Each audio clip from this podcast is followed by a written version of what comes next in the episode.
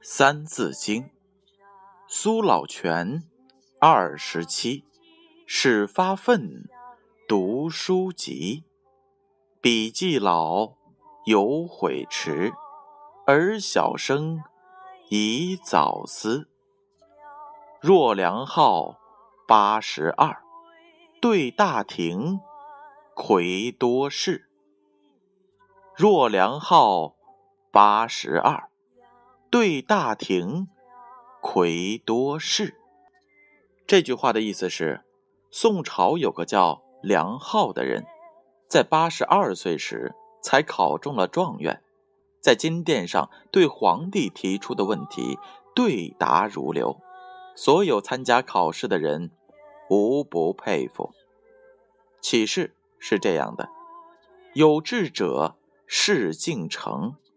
凡是立定的志愿，只要坚持不懈、努力去做，就一定会成功的。年轻人应该首先立下志愿，失败了不气馁，仍坚持努力，百折不回，是一定会成功的。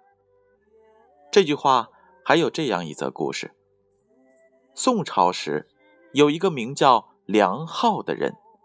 从年轻时就开始参加考试，想一举成名，可是年年考却年年落榜。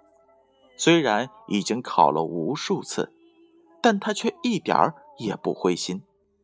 梁浩的儿子也是好学不倦的人，而且也已经考中了状元。梁浩见儿子中了状元，除了高兴之外，自己的期许也就。更深了。他立定志愿，一定要考上状元。从此，他更加的用功。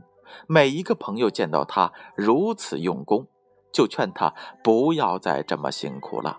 儿子已经是状元了，可以一生不愁吃穿，何必还要自己去争取功名呢？但是梁浩并没有受这些话的影响。仍然日夜苦读。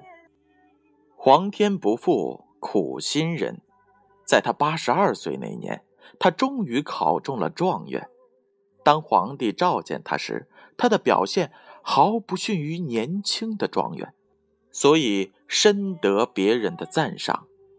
梁浩对于自己以满头白发高龄才中状元，一点儿也不以为然。因为他终于达到了目标，完成了心愿。这就是若良号八十二，对大廷魁多士。